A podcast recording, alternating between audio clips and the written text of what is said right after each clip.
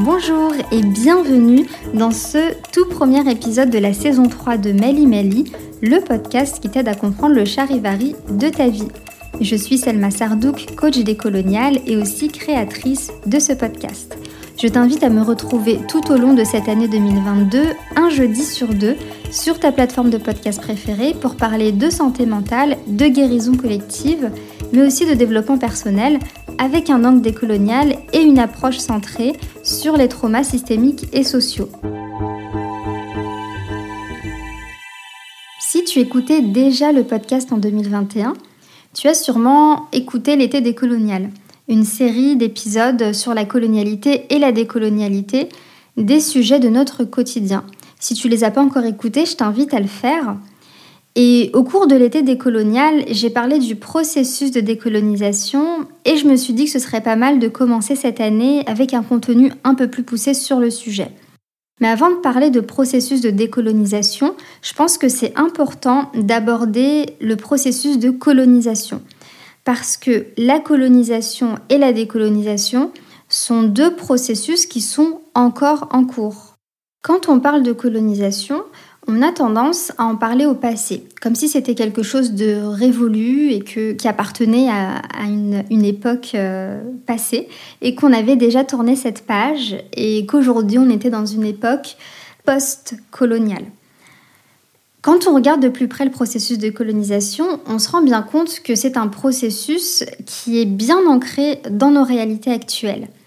La deuxième chose, c'est que quand on parle de colonisation, on a tendance à parler de colonisation des terres, comme si c'était uniquement des terres qui avaient été colonisées, comme si on avait juste été dans des territoires en dehors de l'Europe et qu'on s'y était installé. Mais la colonisation, c'est effectivement euh, le fait de, coloniser des terres, mais on colonise aussi euh, les esprits, on colonise les corps, on colonise les personnes et on dépossède les personnes qui vivent sur ces terres qu'on colonise de tout ce qu'elles ont et de tout ce qu'elles sont. Il y a une dépossession même de notre identité.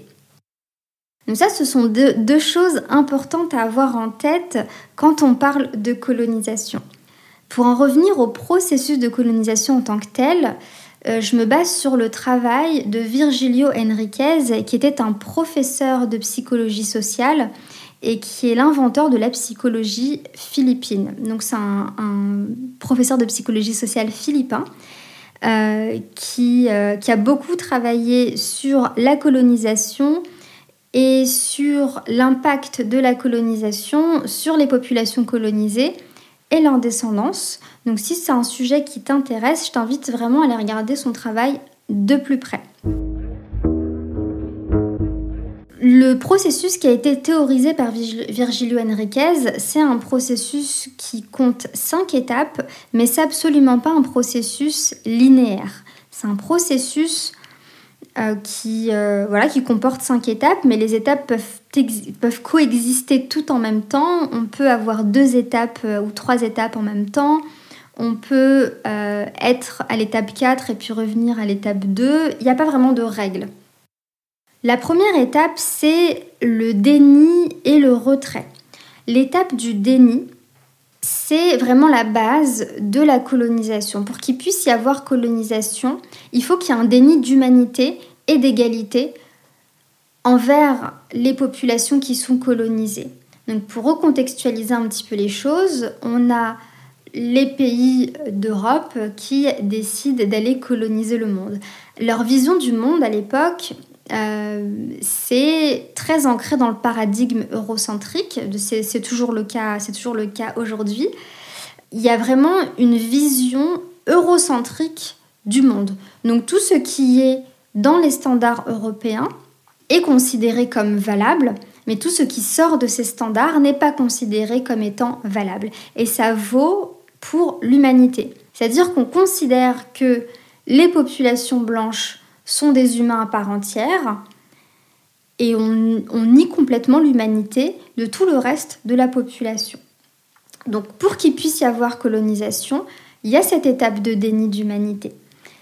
Dans la même étape, ce qui se passe, c'est que les personnes qui sont colonisées, donc parmi les personnes qui sont colonisées, certaines personnes vont adhérer à ce discours eurocentrique, vont adhérer à ce paradigme eurocentrique et vont se retirer petit à petit des endroits, des espaces, des cercles où sont pratiquées leur culture et vont petit à petit adhérer à la culture qui est imposée par les colons. Et ces personnes qui sont dans le retrait de leur propre cercle vont être un peu des leaders de la critique envers leur propre culture, ce qui va renforcer le discours des colons, le discours eurocentrique des colons. La deuxième étape, c'est la destruction et l'éradication. Dans cette étape, on a vraiment l'idée de détruire physiquement tout ce qui appartient à la culture des personnes colonisées. On va euh, brûler de l'art, on va euh, détruire des symboles, on va... Vraiment, il y a cette idée de détruire physiquement et d'éradiquer, en tout cas de tenter d'éradiquer tout ce qui existe et qui appartient à la culture colonisée. Sachant que les personnes qui, qui, sont colonisées et qui sont dans le retrait peuvent participer à cette destruction et à cette éradication. La troisième étape, c'est l'étape de la dépréciation, du rabaissement et du mépris envers ce qui reste de la culture, ce qui n'a pas été détruit, ce qui n'a pas été éradiqué. On le déprécie, on le rabaisse et on le méprise. Je vais donner des exemples plus précis euh, après pour chaque étape. La quatrième étape, c'est euh, ce qu'on appelle la tolérance de surface ou le tokenisme. Donc en fait, dans cette étape, ce qui se passe, c'est qu'on va faire semblant de tolérer ce qui reste. Donc une fois qu'on a nié l'humanité, une fois qu'on a essayé de détruire, une fois qu'on a déprécié et méprisé ce qui n'a pas été détruit, on fait semblant, tout ce qui perdure, on fait semblant de le tolérer et on le brandit comme étendard de son ouverture d'esprit. Donc vous voyez, le, le, process, c'est de garder, c'est de, prendre ce qui reste et, et de dire, euh, vous voyez, on, est hyper tolérant avec les personnes qu'on a, qu'on a colonisées parce que euh, on les laisse pratiquer telle chose et puis en plus c'est génial et puis on va, on va, on va l'exhiber, on va, on, va le, on va le montrer. Cette étape, on l'oublie souvent, mais elle est hyper importante dans le processus de, dans le processus de colonisation. Et la cinquième étape, c'est la transformation et l'exploitation. Donc tout ce qui reste à cette étape-là, on, le, capitalise dessus en fait, on se l'approprie. Donc il y a, l'appropriation culturelle par exemple, et on capitalise dessus, on essaye de se faire de l'argent dessus. On se fait de l'argent dessus euh, par tous les moyens. Donc voilà pour les cinq, les cinq étapes. Donc je rappelle déni et retrait, destruction, éradication, dépréciation et rabaissement, tolérance de surface, tokenisme et transformation et exploitation. Donc je vais prendre l'exemple de la médecine traditionnelle.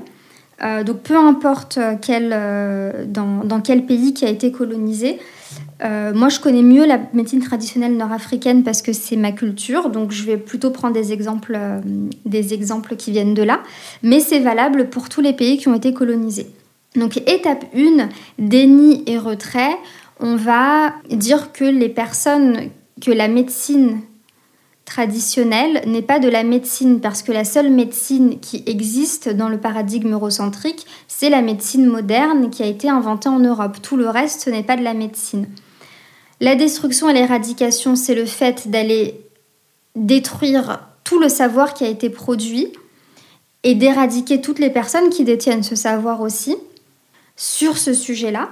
La dépréciation et le rabaissement et le mépris, ça va être le fait de dire que ce n'est pas de la médecine, que c'est dangereux pour la santé et de criminaliser les pratiques. C'est-à-dire qu'on va créer des lois qui vont criminaliser les pratiques de médecine traditionnelle dans les pays euh, colonisés. Donc on criminalise nos propres pratiques, enfin les colons criminalisent nos propres pratiques. Ensuite, quatrième étape, tolérance de surface et tokenisme. Ce qui perdure, on va le prendre et le brandir en tant que étendard de la tolérance des colons. Donc ce qui reste de la médecine traditionnelle, il y a forcément des rituels qui vont, euh, qui, vont qui, qui, perdurent.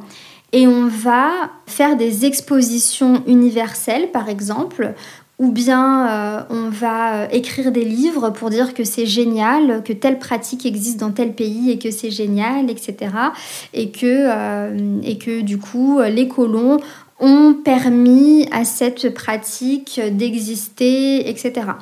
Et la cinquième étape, c'est le fait de s'approprier ce qui, ce qui perdure pour se faire de l'argent. Donc on, le, on prend euh, une pratique, on la whitewash et on la vend et on se fait de l'argent dessus. Alors là j'ai pris un exemple, mais euh, on peut faire l'exercice sur à peu près tout ce qui appartient à nos cultures euh, qui ont été colonisées et on voit comment ça marche. Donc c'est vraiment un processus qui peut euh, servir à regarder d'un point de vue global ce qui s'est passé et ce qui se passe encore, mais c'est aussi un processus qui peut être appliqué à des thématiques très précises. Là, je vais donner rapidement un autre exemple, c'est l'exemple de la spiritualité et de, des religions. Donc, première étape, déni et retrait. On va utiliser le catholicisme comme étant la seule religion valable et on va nier l'existence de toute autre spiritualité ou religion dans les euh, pays qui ont été colonisés. La destruction et l'éradication, c'est euh, quand on, détruit physiquement tous les espaces et euh, tout ce qui existe et ce qui peut permettre de faire des rituels. Donc ça peut être des objets, ça peut être des livres, euh, ça peut être énormément de choses en fait qui, qui permet de faire des rituels, de rester connecté avec sa spiritualité ancestrale. La dépréciation et le rabaissement et le mépris, ça va être le fait de euh, dire que c'est de la sorcellerie, tout simplement. Aujourd'hui, voilà, quand on parle de certaines spiritualités ancestrales, on dit que c'est de la sorcellerie. La quatrième étape, donc tolérance de surface et tokenisme, ça va être le fait de, euh, par exemple, mettre des personnes issues des populations colonisées à la tête de certaines églises clés pour montrer qu'on est ouvert d'esprit et qu'on inclut les populations colonisées dans les cercles euh, des dominants. Et enfin, euh, cinquième étape, transformation-exploitation, c'est le fait d'utiliser ce qui reste de, des spiritualités ancestrales, de les whitewasher et de se faire de l'argent dessus.